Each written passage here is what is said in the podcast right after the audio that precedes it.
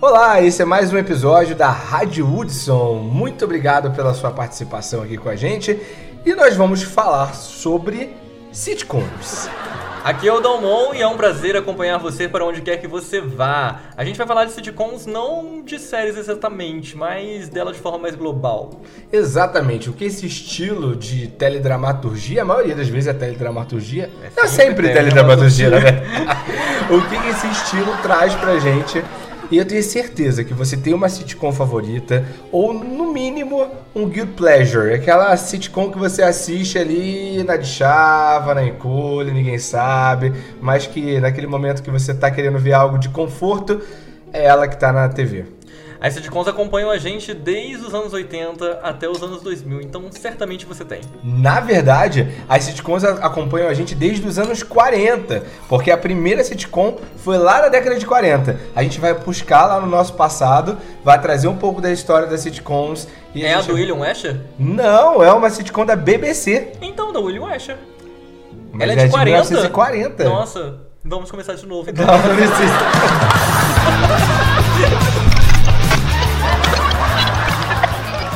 partir de agora, você está sintonizado na Rádio Hudson. Nas ondas AM, somos quase um tsunami. Eu preciso saber. Isso parece normal, mas nós já nascemos primeiro. Aqui a gente toca o lado B do pop. E de vez em quando Apocalipse. ouvimos até o disco ao contrário.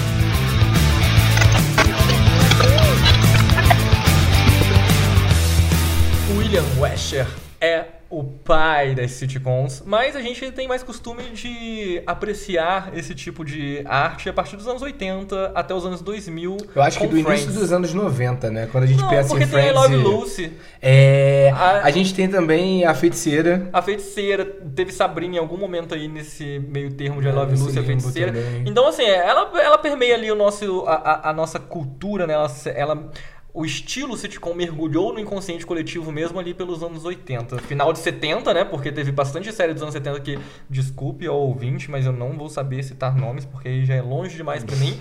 mas a partir dos anos 80 tem séries que realmente é, viraram. memetizaram, né? No, no, no inconsciente coletivo. Na verdade, o que a gente quer com esse episódio é refletir um pouco sobre o que são as sitcoms, para que você também pense quais são as suas sitcoms favoritas. A, a gente tem a nossa, claro, cada um tem, tem a sua.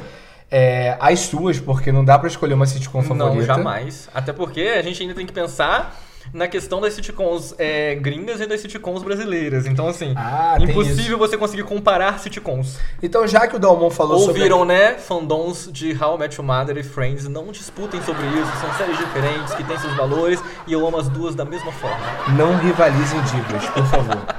Agora, como o Dalmon já deixou o gancho, é importante a gente falar um pouquinho sobre o surgimento dessas sitcoms, né? Desse estilo de, de, de, de programa televisivo, que depois a gente ficou conhecido como. A gente aqui no Brasil conheceu como enlatado americano, né? O pessoal falava muito que era. Ai, você gosta muito desses enlatados, como se fosse até uma coisa pejorativa. Juro que teve essa fase, porque eu Sim. sempre ouvi as pessoas falando tão bem. Eu tenho uma tia, não vou citar nomes, se ela estiver ouvindo esse podcast ela vai saber, que falava assim: Eu acho ridículo que vocês gostam desses enlatados que tem risadas no fundo por ficar rindo, uma forçação de que, de, de que as pessoas ficam rindo, pra, pra, pra gente rir, pra fazer a gente forçar a gente a rir. E ela não tava muito errado, porque esse é- essa é uma das características da sitcom, né? É, esse é um grande gancho pra gente começar a falar sobre algumas características da sitcom. Começando pelo papo de que sitcom é uma abreviação para situation comedy, que em português seria comédia de situação, onde a principal função da série é retratar situações comuns do dia a dia com pessoas comuns, seja numa relação entre amigos, numa relação entre casal, seja numa relação de trabalho. Então, enfim, é retratar situações comuns do dia a dia. E aí, essa questão das risadas que a tia do Alisson comentou, elas são bem importantes pra gente comentar. A gente tem dois tipos de sitcom, uma é chamada de single cam e a outra é chamada de tricam. A single cam, ela tem um formato muito mais similar ao cinema. Então, assim, é ao que a gente está acostumado a ver em novela, a ver em outras séries que não são sitcom. Enfim, são cenas externas, cenas é, mais bem elaboradas, com iluminação boa, etc. E o diferencial é exatamente esse. É uma câmera que vai acompanhar geralmente esse personagem. Por isso que o Dalmon falou dessa possibilidade do cinema. O cinema geralmente é Sim. é gravado com uma câmera, a gente tem ali a, a troca de quadros. Agora, o que na verdade é, virou um diferencial da sitcom para outros produtos que eram feitos antes é exatamente o uso das três câmeras. É, então, a, a é, é um formato que é foi muito usado em sitcoms que são um sucesso, sucesso, como Friends, Seinfeld, que é quase que a mãe do estilo de, de sitcom de amigos. É, que são três câmeras dentro de um estúdio. Aqui no Brasil a gente tem como principais exemplos o Sai de Baixo e o recente Vai Que Cola do nosso Ah, incrível Paulo, Gustavo, Gustavo, né? De- esse ícone. Então, assim, são, são, são séries que são gravadas dentro de um estúdio que tem uma plateia para a plateia produzir o riso. Então, a plateia faz parte da. da da, da trama. A plateia, a plateia dá o tom do que é engraçado do que não é, e do que, inclusive, do que vai pro ar ou não, né? E é aí que tá, minha tia tava errada desde então, porque essa- esse saco de risadas, como eles chamam, na verdade era um monte de gente que tava ali assistindo aquele espetáculo muito parecido com o que é o teatro, né? E aí dava o tom, como o Dalmon falou. Se eles gostavam daquela cena, riam mais, aquela cena obviamente ia pro ar, porque a gente sabia que tinha um peso pra audiência também. Sim, quem começou com essa, é- é- é- esse estúdio com, com plateia foi a I Love Lucy, lá pelos anos 70, final dos anos 70, início dos 80. E aí a gente tem como as principais séries aí pra comentar, a gente tem é, Friends, Seinfeld, Full House, que é a nossa querida 3 é demais. Três é demais, maravilhoso, adoro. e que fizeram sucesso aí entre 80 e 2000. Embora aqui no Brasil a gente tenha saído de baixo nos anos 2000 pelo nosso digníssimo e genial Miguel Falabella.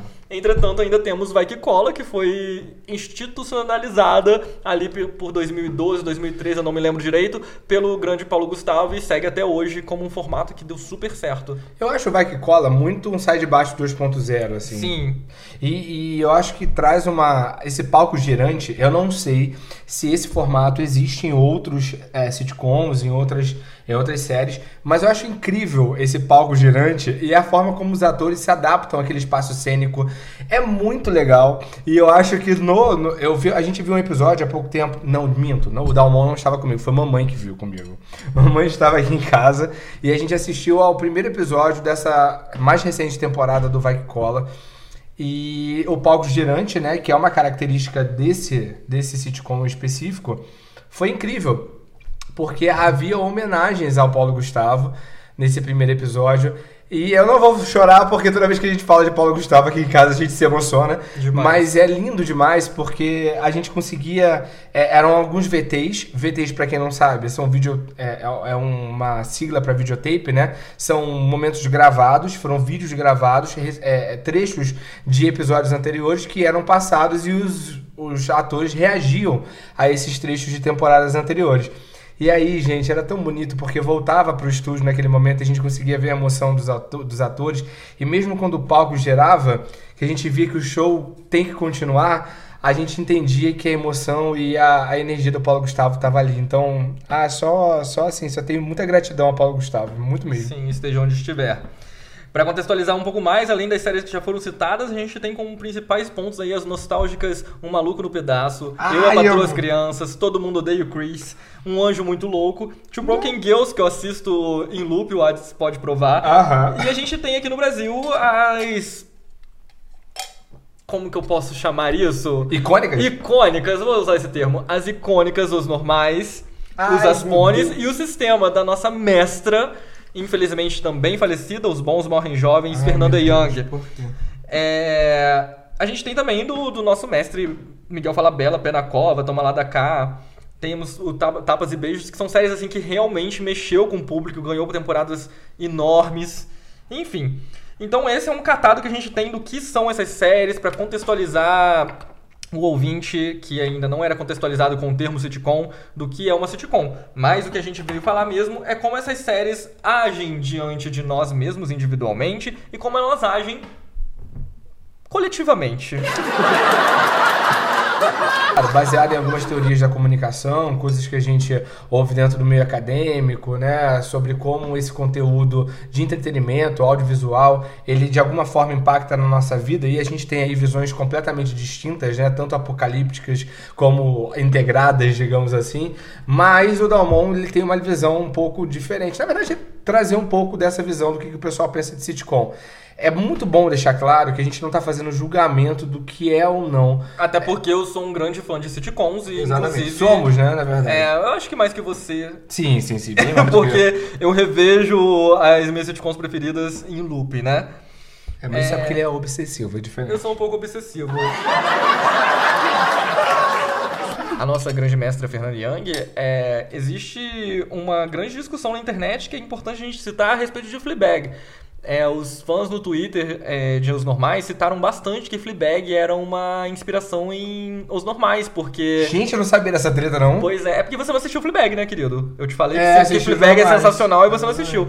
É, tanto Fleabag quanto Os Normais faz a famosa quebra de parede, da quarta parede, e as personagens se comunicam com o público. Então, muitas cenas são assim muito similares entre Fleabag e, os normais. É, Lembrando que, Fle- que os normais é lá do início dos anos 2000, 2003 até 2004, se eu não me engano, dois- 2002, aliás, até 2004, enquanto Fleabag começou em 2016. Então, assim, existe essa, essa polêmica no Twitter de que é, os normais andou para que Fleabag pudesse correr, uma coisa assim. A gente, se a gente para pra pensar, às vezes a gente fala. A gente tem uma síndrome de cachorro vira-lata que, infelizmente, é muito triste e acompanha principalmente aqueles que hoje se autodenominam patriotas. Exato. Mas é, é muito interessante a gente olhar a arte que a gente produziu nos anos 90, início dos anos 2000, como é uma arte de qualidade, né? Como a gente fala de audiovisual, televisão aberta, a gente, é claro, tem vários problemas, a gente tem que analisar isso de forma.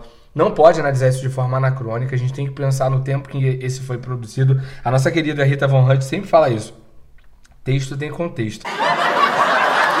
Discutido pela engenheira Vilaça a respeito de é, as várias leituras do texto, não a leitura do texto. né? Exatamente. Porque ele é referente a quem está lendo e, o, e toda a bagagem que a pessoa tem ou não a respeito de um texto. E lembrando que texto aqui a gente não está falando sobre texto escrito. A gente está falando de texto no geral, texto não verbal, audiovisual, enfim. Inclusive, esse podcast, ele vai funcionar pra você de uma forma completamente diferente de que vai funcionar pra qualquer outra pessoa. Exato. Porque ele depende muito da bagagem que você traz, seja ela simbólica, seja ela de vivência, seja ela social, enfim. Então, é, voltando a só pra completar o elogio ao que é produzido, que foi produzido pelo audiovisual na década de 90, 2000 e até na década de 80 também aqui no Brasil. A gente poderia olhar com isso com mais carinho. Eu sou cadelinha, como dizem no Twitter, da arte brasileira, seja no audiovisual, seja na literatura. Eu sou muito apaixonado em tudo que a gente faz.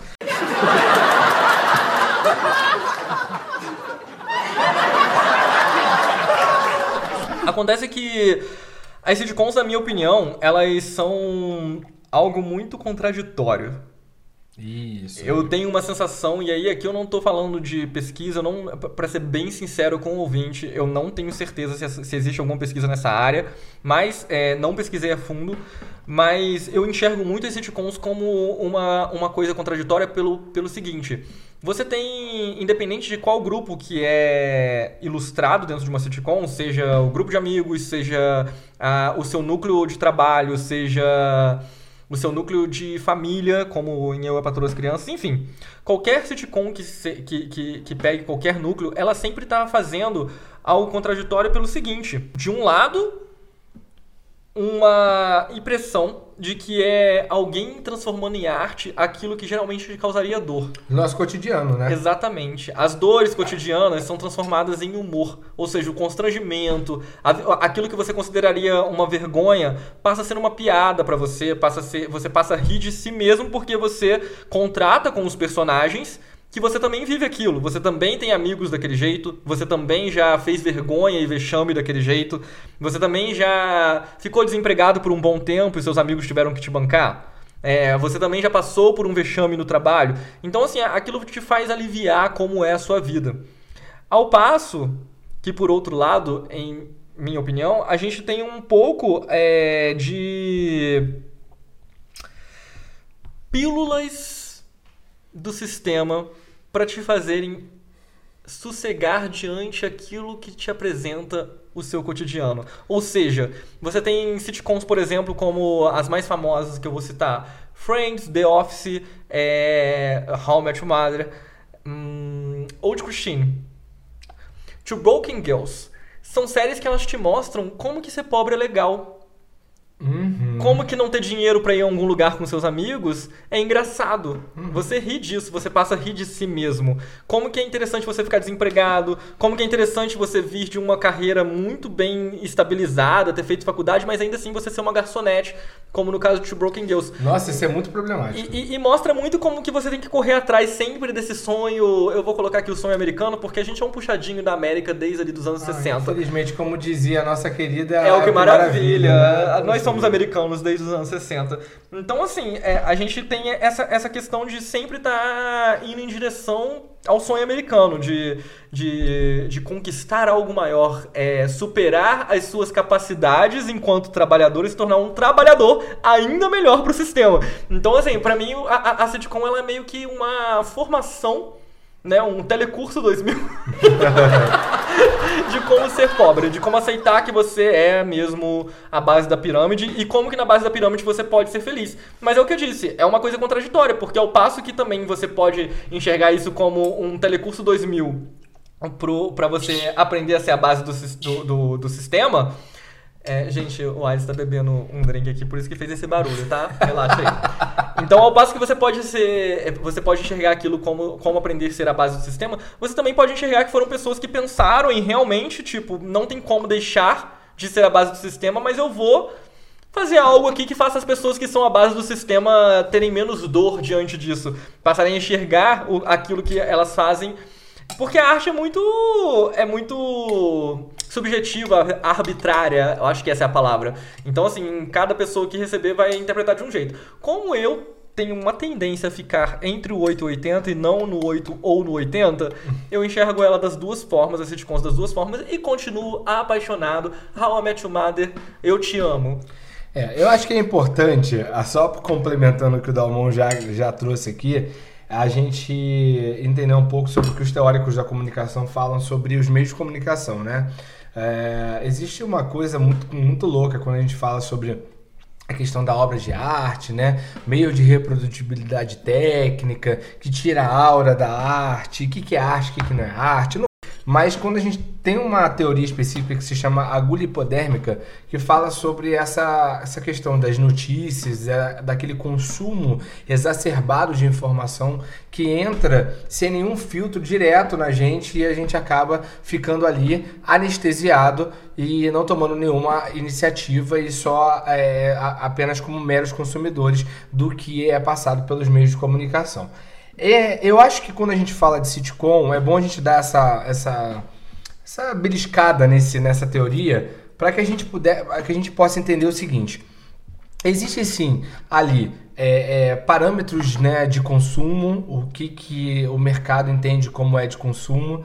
Existe uma glamorização da pobreza, né, que eu acho que a gente tem que ficar atento. Eu acho que tem um monte de coisa errada, né? Aquela história. Tá tudo errado, mas ao mesmo tempo, se a gente olha pro, né, pro cara que tá fazendo arte ali dentro daquele processo todo, roteirista ou diretor, Porque a gente tem que lembrar que o roteirista, o diretor e o cara, enfim, que tá fazendo a arte, ele também é base. Sim, então ele exatamente. pode, de fato. Ele é tá- operário nessa Ele é história. operário. Então, de fato, ele pode estar pensando com a melhor das intenções em transformar em arte aquilo que é uma desgraça. Eu não tô dizendo que ele não tá a serviço da indústria, tá, gente? Não, Talvez a gente vai ser muito claro. criticado aqui diante desse episódio, mas a Sim. gente tá aqui pra conversar e a gente tá super disponível. E é aquele negócio, di- foi falar na internet, tem que estar disposto a receber É, crítica. A gente quer ouvir crítica, é exatamente isso que a gente quer ouvir, porque crítica ajuda a gente a crescer. Então, critiquem. É, só é importante a gente pensar que o cara que, que glamorizou esse- essa pobreza, ele, na verdade, tá vendo beleza no simples, né? É isso. Então, é, é, é o que eu falei desde o início. A sitcom é algo contraditório. Você não consegue definir é, categoricamente, definir com toda certeza, com toda exatidão, se ela é de fato uma manutenção do sistema ou se ela é um afago à base do sistema. De qualquer forma, se a gente para pra pensar que a base do sistema precisa de um afago, ainda assim seria uma manutenção. Exatamente. A gente se sente como se fosse acariciado pelos nossos algozes. É isso que acontece, gente. Mas assim. Eles estão se manipulando. É, exatamente. Sacanagem. Mas independentemente disso, a gente gosta. Essa é a grande realidade. Não, eu sou apaixonado, gente, assim, desde. Sei lá, desde sempre. É. Eu sempre fui apaixonado em sitcom, assim, é, é o meu estilo preferido. Eu queria escrever sobre isso.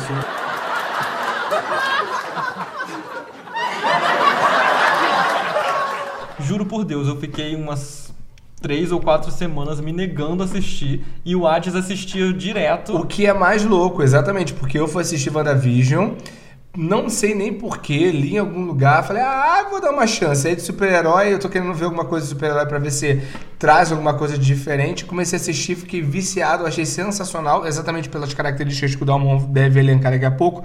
E falei, Dalmon, pelo amor de Deus, você tem que ouvir. Você tem que ver isso, você tem que ver isso, é a sua cara. E eu não ele acreditava. Até que ele viu. Porque assim, eu tava muito mesmo rancoroso com essas coisas de super-heróis. Entretanto, a forma com que eles fizeram WandaVision é muito inovadora. Eles pegam. É, é uma ode. É essa. Eu acho que é esse o termo, é. né? É uma ode às sitcoms. É, pega desde lá da, da I Love Lucy. I Love Lucy até. Não chega a fazer uma referência direta a É Friends, uma coisa né? feiticeira ali, tem que passa é- por uma feiticeira também, Isso. muito. E chega até Modern Family, que é, eu acho que é a Sim, última referência que é, tem. é. Então, assim, é, é- é de uma coisa. gen- Gente, é de uma coisa genial. Inclusive, os episódios são curtos, como numa sitcom. São episódios de cerca de 30 minutos no máximo. E. A, a, a atriz, que eu não vou lembrar o nome agora, mas ela faz a Max em Two Broken Girls, faz uma participação nessa série, justamente por ela ser um ícone nos Estados Unidos de sitcom. Sitcom. Gente, vale muito a pena, já que a gente tá falando sobre sitcom nesse episódio. Não dava pra não citar. E o que eu gosto muito dessa homenagem que eles fazem a sitcom é que a Wanda, né, ela tem essa, esse apego que eu acho que não só eu, mas qualquer pessoa que é fã de sitcom tem, de como que é nostálgico assistir uma sitcom, sabe? Mas entrando no- na, na, na fase final, é, pra mostrar, ilustrar, ilustrar mesmo como que a- as sitcoms fazem essa questão da manutenção do sistema, a gente tem, por exemplo, em Friends a, a própria Rachel, que ela deixa toda a riqueza dela e vai conquistar sozinha o seu lugar ao sol dentro do sistema capitalista. É, quer dizer, ela vai virar mão como- de obra barata dentro de uma... Começando como uma garçonete de cafeteria e se transformando numa assistente de moda até se tornar uma grande empresária da moda. Em How I Met Your Mother a gente tem também é, muito dessa discussão em cima do, do Ted. Aliás, em todos os personagens ali trabalha muito. True tirando Girls tirando a gente o tem essa Barney. discussão direto. Tirando o Barney em How I Met Mother, todos os personagens trabalham com essa questão da busca por um lugar ao sol dentro da sua área de, de conhecimento, né? A Robin tá sempre buscando ser uma jornalista renomada. É, a gente sempre tem. A gente tem a Lily que é frustrada, que inclusive eu já levei isso pra terapia, que ela, ela sofre ali aquele, aquele símbolo do artista é, fracassado. Que... Sempre que você assistir How I Met Your Mother, pense em duas figuras. Robin, Hades. É. Lily, Dalmon. É, que é- ela foi ela é professora, mas na verdade ela queria ser artista. e aí ela sofre aquele símbolo do artista fracassado em busca do seu lugar ao sol. E aí depois ela conquista o seu lugar ao sol, dando aquela velha esperança para que a classe operária sempre tenha a opção de tentar e, E conseguir. mesmo assim é serviço da elite, né? Mas Sempre enfim, a serviço da elite. Então, assim, a gente tem esses exemplos. O Ares começou a citar aqui, mas eu tava terminando de concluir a respeito do How Your Mother. Mas o Broken Girls mostra muito isso, porque elas basicamente só se ferram durante a série, mas ainda assim elas têm a esperança de conquistar o seu lugar ao sol e crescer financeiramente. Inclusive, a série até mostra esse crescimento diante da. Da, dos elementos semióticos que existem dentro do apartamento delas, né? Que vai desde uma pobreza muito pobre é, não sei como definir isso, muito pobre, mas que vai é, se mostrando cada vez mais enriquecida no decorrer das temporadas, à medida que elas vão conseguindo vender mais cupcakes, conseguindo fazer uma loja de cupcake, é, conseguindo depois fazer um bar, enfim. até aquele recurso que eles usam no fim de cada episódio a mostrar quantas A elas têm de é. dinheiro sobrando, né? Seria o dinheiro da poupança delas. Sem contar que a série, o tempo inteiro, ela mostra com humor como que ser pobre é legal. Ela faz piadas com você não tem dinheiro para comprar material de higiene, como papel higiênico, desodorante, etc. Ou até mesmo um absorvente, e que são coisas que na verdade são extremamente tristes, mas a série faz isso ficar engraçado. E é daí que a gente tira então essa base do que a gente falou aqui, de que a sitcom às vezes ela, às vezes não, a sitcom é contraditória e ela fica aí nesse pêndulo é, exatamente. O que eu quero te perguntar nesse momento é: será que a sitcom é um alívio cômico para sua tragédia diária? Talvez seja, né? Talvez seja. Talvez esse seja o alívio cômico que a gente encontrou dentro de um universo e de um cotidiano tão traumático como é esse viver. E assim, nós que nascemos nos anos 90, fins dos anos 80, a gente tem aí é, um, um início de, de, de vida, né? de adolescência, até adolescência e juventude também, de expectativas. A gente vivia um momento ali de expectativas, de que a gente ia alcançar tudo que a gente quisesse se a gente se esforçasse. Então, quando a gente olhava para essas séries e via exemplos de mulheres e homens que se esforçavam e alcançavam certos objetivos, isso de alguma forma fazia essa manutenção dessa vontade que a gente tinha de crescer né, dentro desse mercado. Claro, porque a gente foi criado e venderam para nós, né, a geração X vendeu para nós que os millennials, né, que a galera fala, que é a geração Y, é, a gente cresceu comprando a ideia de que se a gente fizesse faculdade, de que se a gente se qualificasse, a gente teria uma carreira promissora, a gente jamais ficaria desempregado. Eu, pelo menos, cresci com uma família que sempre me disse isso. A partir do momento que eu me qualificasse, não teria problema, eu, teria, eu tinha que estudar. E a maioria de nós cresceu assim. E hoje em dia a gente vê que, na verdade, é, existem pessoas das mais diversas formações batendo cabeça por aí e tentando conquistar esse tal lugar ao sol que prometem tanto diante das sitcoms, por exemplo, entre outros lugares, entre outras formas, é. promete tanto diante das sitcoms, por exemplo, que a gente vai ter o nosso lugar ao sol. Essa glamorização da pobreza, né, e da pessoa pobre que vem de baixo e que de alguma forma conquista um espaço privilegiado, e aí ela consegue dentro desse espaço privilegiado conversar com aqueles que ainda estão nessa camada mais abaixo e convencer essas outras pessoas mais abaixo de que elas também podem chegar aonde ela chegou.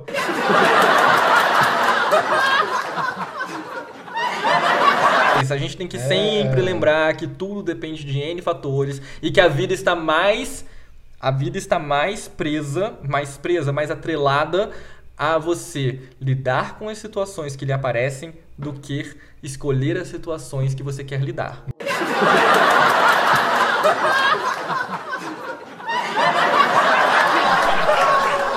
Querido ouvinte, foi um prazer acompanhar você para onde quer que você esteja indo. Para entrar em contato conosco, arroba Rádio Hudson com I, ou entre em contato diretamente com a gente. É, no meu caso, você pode digitar arroba Dalmon com U, craft. Craft de inglês, artesanato ou arte. Então, arroba Dalmon Craft. Praticamente em qualquer rede social. Entre em contato, critica, faça um feedback bem bacana pra gente, mande sugestões. De preferência, manda um textão dizendo por que a gente tá errado, porque eu tenho certeza que o que você vai acrescentar a gente vai amar e vamos evoluindo juntos, né? E aí, se você quiser me encontrar para fazer exatamente essa crítica, esse comentário, elogiar, é só me procurar nas redes sociais, arroba Adson Ramos, A-D-I-S-O-N Ramos, e também no Twitter, porque você me encontra como Adson Ramos 3, porque o Adson Ramos sozinho sou eu também, mas eu não sei se ainda conta. Aqui é o Dalmon e tem uma semana mágica. Beijos no coração! Até a próxima!